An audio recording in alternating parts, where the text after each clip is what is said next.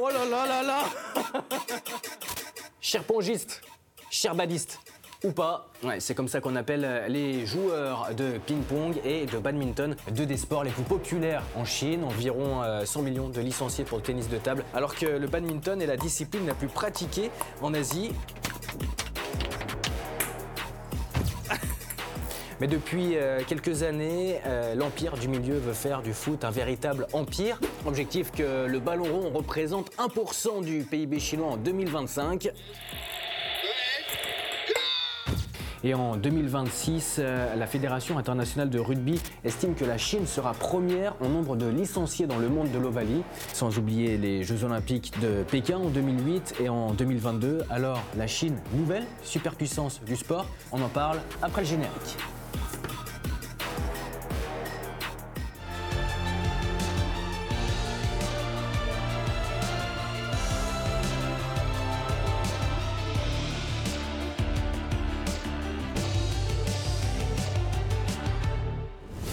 Bienvenue sur RT France pour un nouvel épisode de l'autre match. Alors que la première journée de la phase de poule de la Ligue des champions asiatiques commence, on parle de l'Asie mais plus particulièrement de la Chine sur le plateau de l'autre match. Et on pose cette question, quid de la Chine au niveau du sport? Nouvelle superpuissance, on en parle avec nos invités. René Lobello, ancien entraîneur de Liaoning, euh, club euh, chinois justement. Vous avez été également l'adjoint de Francis Gillot du côté de Shanghai. Et puis à vos côtés, euh, Emmanuel Dupuis, président de l'IPSE, l'Institut Prospective et Sécurité euh, en, Europe, spécialiste des relations internationales, que vous enseignez en Chine avec euh, la géopolitique. Vous enseignez ces, disciplines du côté de Ningbo et de Hangzhou. Merci, messieurs, bonjour. Merci d'être sur ce plateau de, l'autre match pour parler donc de, de la Chine. Est-ce que la Chine est la nouvelle superpuissance du sport. On a posé cette question aux internautes euh, sur RT France, sur les réseaux sociaux, sur euh, plus de 2630 personnes interrogées. Voici le, résultat.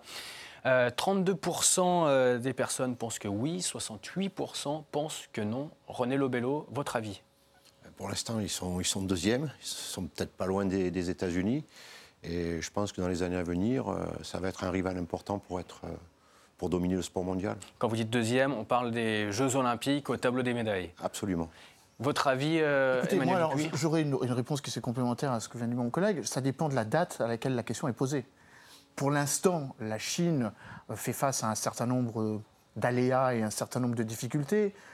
La Chine d'aujourd'hui n'est pas celle de 2016, au moment où le président Xi Jinping, après trois ans de pouvoir, faisait du sport un élément de puissance ou un élément euh, de soft power, comme on dit les choses ont un petit peu changé. La croissance à l'époque était de 14%, elle est divisée de moitié aujourd'hui. Donc il y a aussi euh, un, esprit de réalisme derrière tout ça. Par contre, si la question est posée à l'horizon 2049, euh, le président Xi Jinping euh, a dit que l'horizon 2050 devait être l'année où la, Chine serait la première puissance en termes de footballistique, mais également au niveau sportif.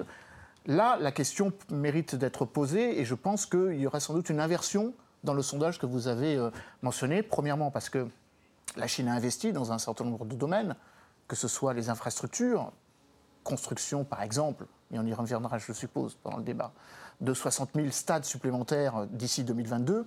Euh, et donc il y a forcément une formation des jeunes qui va faire en sorte que les futures générations, dans tous les domaines, hein, que ce soit le ping-pong, que ce soit le badminton ou que ce soit le cyclisme, les Chinois sont très friands du cyclisme, ou le football, mérite évidemment peut-être de, poser la question euh, d'ici quelques années. Vous, René, qu'est-ce que vous retenez de votre expérience, de vos expériences plutôt euh, en, Chine? Ben, Je retiens euh, déjà la découverte d'une mentalité qui est différente de la nôtre.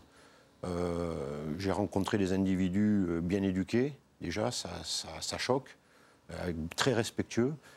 C'est-à-dire, ça choque, ils ne sont pas bien éduqués en France, c'est ça? J'ai pas dit ça. C'est exacerbé là-bas il y a un sens de la hiérarchie qui n'est qui est, qui est pas la même que la nôtre. Quoi. Elle est plus exacerbée euh, en Chine. Et euh, après, au niveau football, c'est la découverte d'une mentalité différente de la nôtre également. Avec des, des, joueurs qui sont très, très disciplinés, beaucoup travailleurs, très travailleurs. Il y a un volume de travail incroyable sans que, sans que le patron leur demande. C'est-à-dire, je vais prendre un exemple, euh, un joueur qui ne joue pas pendant le match, qui est remplaçant, s'il ne rentre pas, euh, à la fin du match, il va en salle de musculation, il se braque une séance de, musculation. Alors que, bon, en Europe, on le voit moins. On le voit moins. Ou chez très peu de joueurs. Moi, c'est ce qui m'a marqué. Vous, évidemment, euh, c'est le football, mais quand vous étiez en Chine, qu'est-ce qui vous a marqué par rapport aux autres sports? C'est quoi le sport numéro un en Chine? C'est le badminton C'est le, tennis de table ah. C'est euh, le volleyball? Il y, a beaucoup de disciplines qui sont, qui sont prisées en Chine, je dirais. Il y a le tir. On n'en parle pas. Nous, en France, c'est pas trop une, discipline très, très reconnue. Il y a très peu de licenciés, je pense, en France. Euh, en Chine, le tir est reconnu, c'est spectaculaire, les gens aiment ça, surtout aux Jeux Olympiques. Ensuite, il y a le basket, parce qu'il y a eu un joueur qui a été euh, un petit Yao Ming. Voilà, qui est parti en, NBA.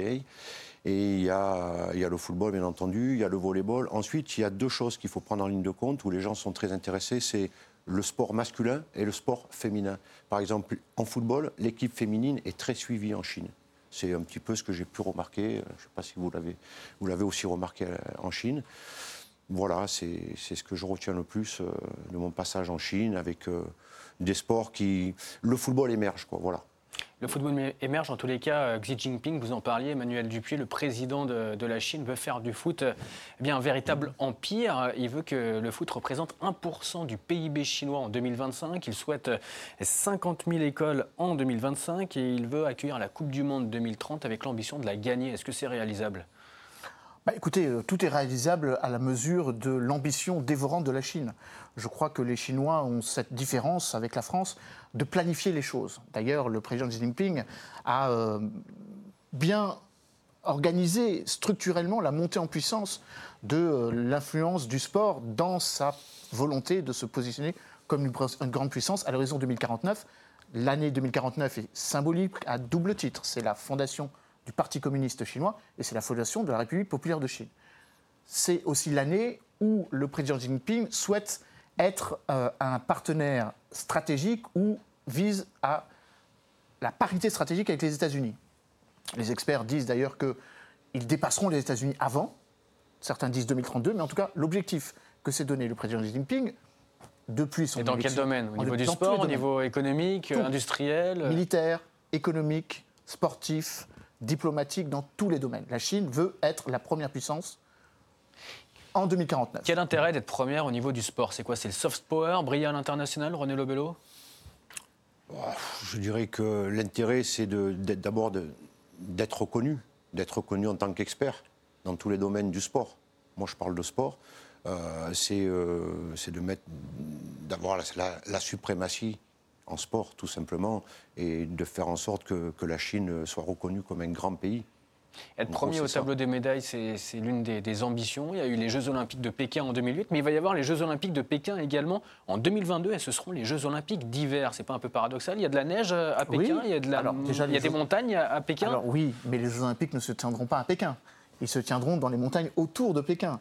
La Chine est un grand pays et donc elle a la capacité de montrer que c'est un pays à la fois centralisé, mais évidemment englobant euh, toute la population dans, ce, même effort. Mais je crois que c'est très symbolique. Et je reviens à une question que vous avez posée tout à l'heure, Grégory, sur euh, l'ambition euh, que, s'est donnée le président Xi Jinping.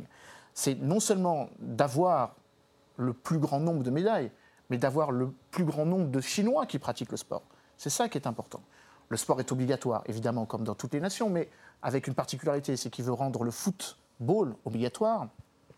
Il n'y a pas d'ailleurs beaucoup de licenciés, corrigez-moi si je me trompe, 140 000 licenciés à peu près Je pense que c'est En tout cas, il y a, il y a Oui, c'est ça. Avec, il y a plus de 100 millions de licenciés en tennis de table, en tout cas. C'est bien la différence. L'idée de la Chine, c'est d'être présent sur des sports qui lui sont un petit peu étrangères. Et cette notion d'être une grande puissance va de pair avec la volonté d'être une grande puissance globale, comme les autres, ou comparable aux autres. C'est pour ça que la notion de parité stratégique fait l'objet d'un plan le président Jinping, en 2016, a fait un plan, 50 points, qui du reste ont été complétés en 2018 avec 18 règles pour que la Chine devienne la première puissance dans le football. Pourquoi? Parce qu'il y a les dimensions financières et puis il y a les dimensions symboliques. C'est le sport qui est le plus regardé dans le monde. C'est pour ça qu'il y a cet intérêt. Et puis il y a un autre intérêt historique. Les présidents chinois ont toujours été très friands de sport. Le, prédécesseur de, euh, de Xi Jinping, Deng Xiaoping, était un fanatique de football et il rappelait que euh, le football euh, s'inscrirait en Chine dans la durée si les enfants jouaient au football. D'où la focalisation, vous l'avez dit, sur les 50 000 écoles de formation D'ailleurs, il y a la plus grande école de formation dans le monde, hein, à Evergrande. Guangzhou, 3000. Guangzhou Evergrande, Guangzhou, Evergrande. un, super campus. ouais. Le club acheté par euh, l'oligarque chinois, on peut l'appeler comme ça, Jack Ma, le patron d'Alibaba. Alibaba. Et euh, je- là aussi, je, je repro- je rebondis sur ce que vous avez dit tous les deux. Il y a aussi, un petit peu comme en Russie, une volonté de nationaliser un peu le sport indirectement, en obligeant les grands patrons des grandes entreprises, qui appartiennent toutes au Parti communiste, on a appris il y a peu de temps que Jack Ma appartenait au Parti communiste, à investir dans le sport. Les dix plus grandes fortunes chinoises sont toutes propriétaires d'un club de foot en Vous Chine. parlez de Jack Ma, justement, il a donc investi. Je vous propose de, de regarder euh, ce que dit Jack Ma, donc le président d'Alibaba, au sujet du, du football. Chez Alibaba, notre stratégie, c'est la santé et le bonheur. Investir dans le foot, c'est investir dans le bonheur. Euh, Qu'est-ce que vous avez vu concrètement sur le terrain par rapport aux investisseurs chinois dans le football, René Lobello? Déjà, euh, euh, à Shanghai chinois, c'était Greenland qui a pris le club. Donc, comme, comme disait mon collègue, Greenland, c'est une grande société, c'est une, société qui construit des bâtiments, des ponts, et elle est dirigée aussi par le Parti communiste, elle appartient au parti. Et euh, c'est de mettre en place le professionnalisme. Voilà, et ça, c'est indéniable. Ensuite a suivi le club de- d'Evergrande, où, où cet homme a mis beaucoup, beaucoup d'argent dans ce club, a fait venir des entraîneurs comme euh, Lippi, Cannavaro, avec les meilleurs joueurs. Ils sont champions d'Asie, ils ont réussi. D'ailleurs, il y a beaucoup, beaucoup de grands joueurs hein, qui, euh, qui viennent euh, en, en C, euh, en Chinese Super League, CSL, c'est comme ça qu'on appelle le, Oui. le championnat chinois. Il y a des euh, Gervinho, Hulk, euh, Oscar. Oscar, également le, le Brésilien, beaucoup Ouais. de grands joueurs.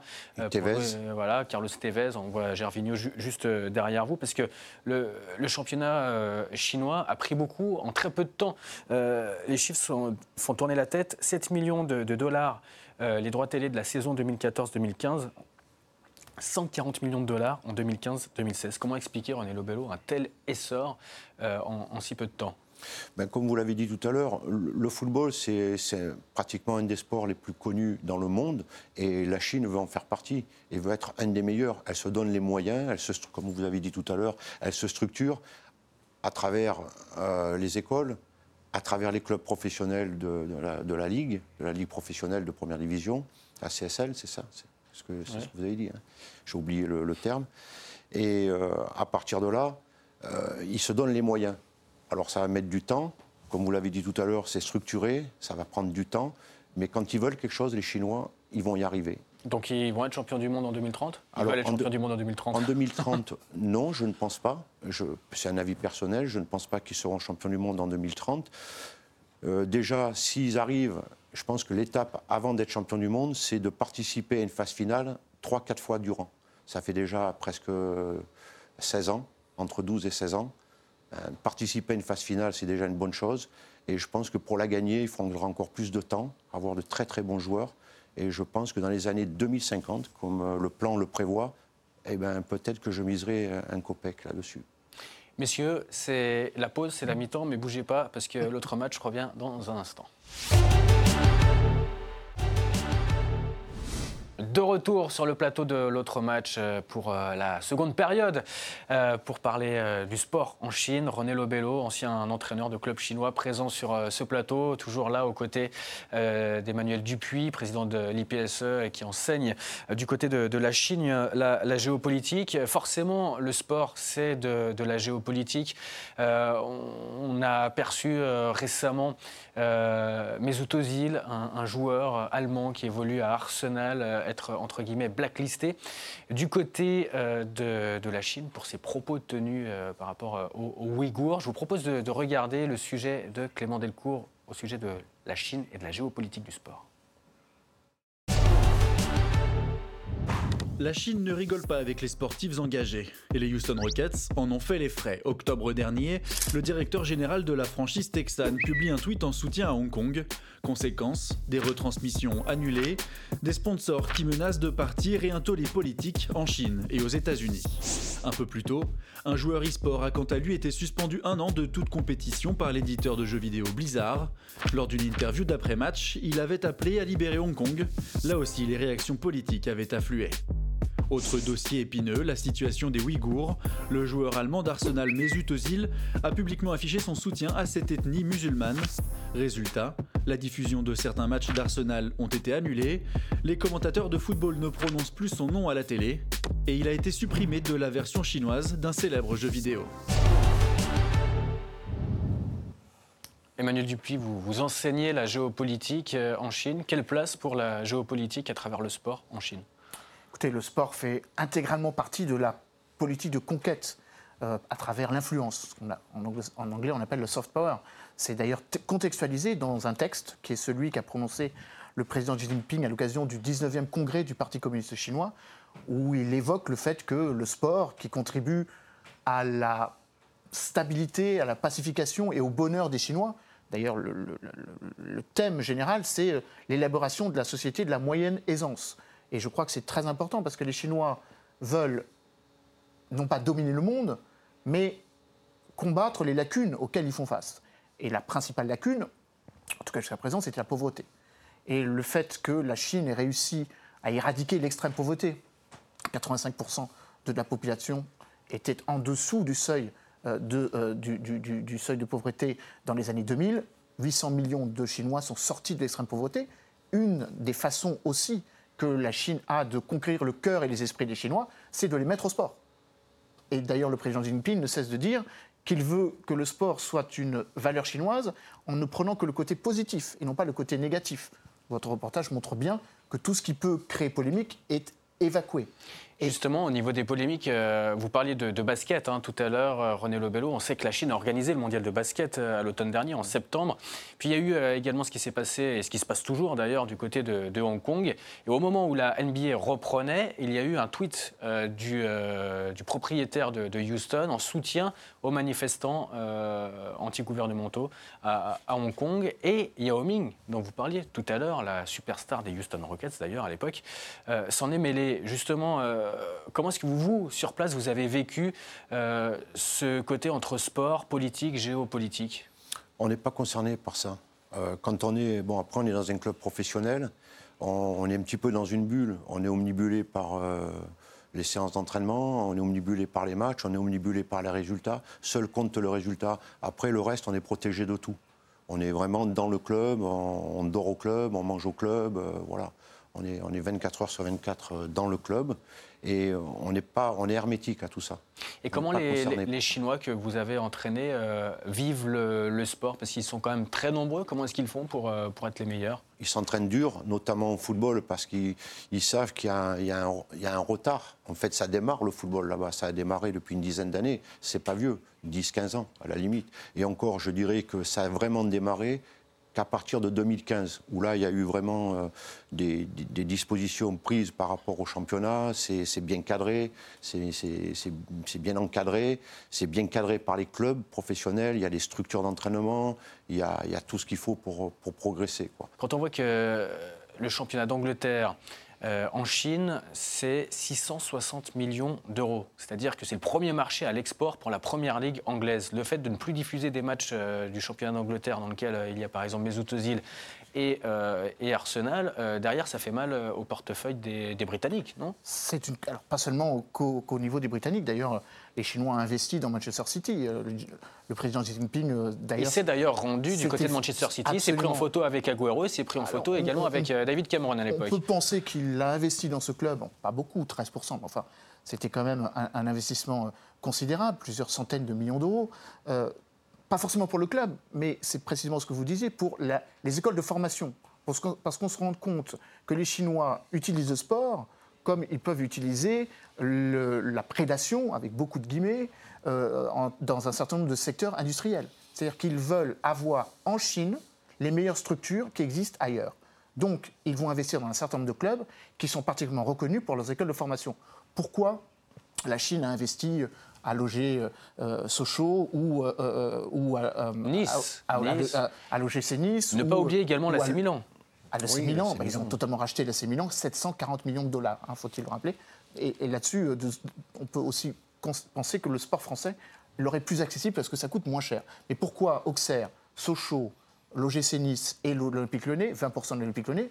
Parce qu'il y a des écoles de formation, parce qu'il y a un modèle de, de formation à la française. Vous en êtes l'exemple. Ils achètent non pas forcément le club, l'image, mais ils achètent la préparation pour les 50 prochaines à venir pour les rendre compétitifs et meilleurs. C'est vrai pour le football, mais c'est vrai pour plein d'autres sports. Alors, il y a quand même quelques écueils. hein. Je ne sais pas si vous l'avez vécu comme ça. Le président Xi Jinping appelle à ce qu'il y ait la construction de 60 000 euh, nouveaux stades à l'horizon 2022, en oubliant qu'il y a une bulle immobilière qui touche la Chine, en oubliant que beaucoup de promoteurs font tout pour que les espaces dédiés aux grandes infrastructures sportives ne soient pas aussi grandes pour permettre des investissements immobiliers qui rapportent davantage. Et puis il y a aussi euh, un changement. Vous évoquez le fait que la Chine a sans doute commencé à s'intéresser au football à partir de 2015-2016. Il y a une date, ou une autre date, c'est 2017-2018, avec une nouvelle politique sur la corruption. Et de ce point de vue, il y a sans doute à l'avenir peut-être moins de chances de voir évoluer des joueurs internationaux. La Chine vient juste d'éditer une règle. Un salary cap. Un salaire- il y a deux choses. Il y a le- la, la classe, la, la taxe 100% luxe, c'est-à-dire que quand vous atteignez un certain nombre de, de- de- de- un montant pour un certain nombre de transferts, vous devez payer le double pour que cet investissement, cet argent soit investi dans un fonds pour le développement des futures générations. Et puis il y a effectivement une nouvelle taxe où on va plafonner le salaire par semaine de, quar- à 49 000 euros par semaine, plus ou moins Ça- 200 000 par semaine. Ça veut dire qu'il n'y aura plus de Bah, Gervinho, de Hulk, de Oscar, de Lavezzi euh, du côté, de, du côté la Chine. Parce que les, Européens. les- les joueurs, vous qui êtes euh, entraîneur de, de football, qui avez entraîné en, en Chine, les, les grands joueurs qui viennent en Chine, ils viennent pourquoi Ils viennent pour euh, l'argent simplement ou ils viennent pour aider la future génération chinoise à gagner euh, la Coupe du Monde un jour et... Je pense qu'il faut être honnête et dire qu'à un moment donné, les joueurs recrutés en Chine, ce ne sont pas des joueurs de 22 ans, de 23 ans, ce sont des joueurs expérimentés, ce sont surtout des noms, ce sont surtout des stars, et euh, ils se payent les stars. Donc les joueurs, ils vont là-bas pour l'argent, ça c'est clair. Et, et après, dans un deuxième temps, le fait que votre équipe existe aussi par l'encadrement de ces joueurs-là. Parce que le joueur chinois tout seul, il a besoin, il ne peut pas y arriver. Je ne pense pas qu'il puisse y arriver. Il a besoin d'être tiré vers le haut. Euh, moi, ce que j'ai remarqué euh, en Chine, je parle de football, une chose qui m'a énormément marqué, c'est ce manque de, cré- de créativité. Voilà, les joueurs ne sont, pas créatifs. Ils sont très, comme je l'ai dit tout à l'heure, ils ont un respect de la hiérarchie, un respect des consignes, mais que, que j'ai jamais connu ailleurs. J'ai quand même euh, travaillé en Arabie Saoudite, travaillé en Afrique, mais là, c'est incroyable. C'est incroyable. Et vous leur dites, par exemple, ce que je disais à mon collègue tout à l'heure, vous dites, le coach dit, aujourd'hui, il faut jouer long. Mais à un moment donné, dans un match de 90 minutes, il y a des subtilités dans le jeu, il faut comprendre le jeu, il faut, faut jouer court, il faut jouer vers l'arrière, il faut jouer vers l'avant, il faut passer sur les côtés. Il y a beaucoup de choses à comprendre dans ce jeu. Et Et les Chinois l'ont pas le Chinois va jouer long. Et tu lui dis, mais non, regarde, à un moment donné, pourquoi vous n'avez pas relancé le derrière? C'est un exemple euh, que je donne. Et coach, vous m'avez dit de jouer long.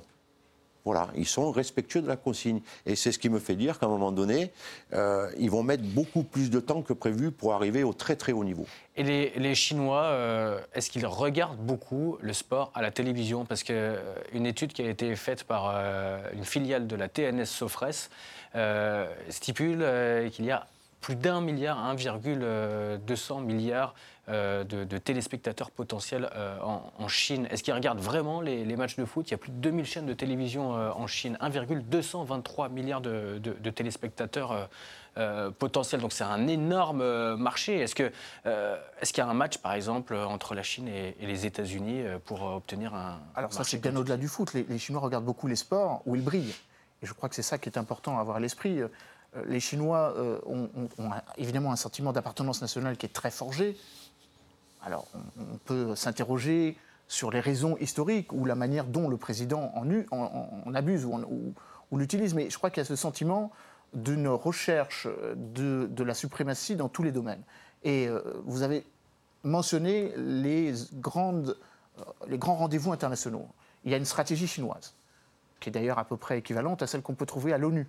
Les Chinois estiment que jusqu'à présent, ils n'ont pas été suffisamment reconnus pour leur capacité d'organisation de grands événements internationaux. D'où la fierté d'accueillir pour la deuxième fois la Coupe euh, asiatique euh, des nations à l'horizon 2023, ou le fait euh, à 2000 2000, euh, 2023, ou le fait, ça a été d'ailleurs vécu comme une victoire diplomatique, d'obtenir l'organisation en 2021 de la Coupe du Monde des clubs de sport, des clubs de, football. Donc avec là aussi une dimension financière, puisque la Chine aurait promis 50 milliards d'euros. Et les Jeux d'hiver en 2022, évidemment. Et les Jeux d'hiver en 2022 et les Jeux olympiques précédents en 2008. Donc il y a ce sentiment, un petit peu comme on le peut trouver dans le système multilatéral, d'estimer que la Chine en tout cas c'est comme ça que le président l'évoque, le fait d'être davantage présent euh, dans ces grands rendez-vous internationaux qui sont des rendez-vous géopolitiques parce que vous montrez que vous pouvez organiser un certain nombre d'événements, vous montrez que votre population est derrière euh, le champion et donc euh, les, les, filières sportives derrière, et puis bien évidemment le fait que le sport est très regardé en Chine, tout simplement parce que c'est une façon aussi de contrôler la population. Il y a 2000 chaînes, certes, mais il y a beaucoup de chaînes qui, indirectement, ramènent au Parti communiste chinois.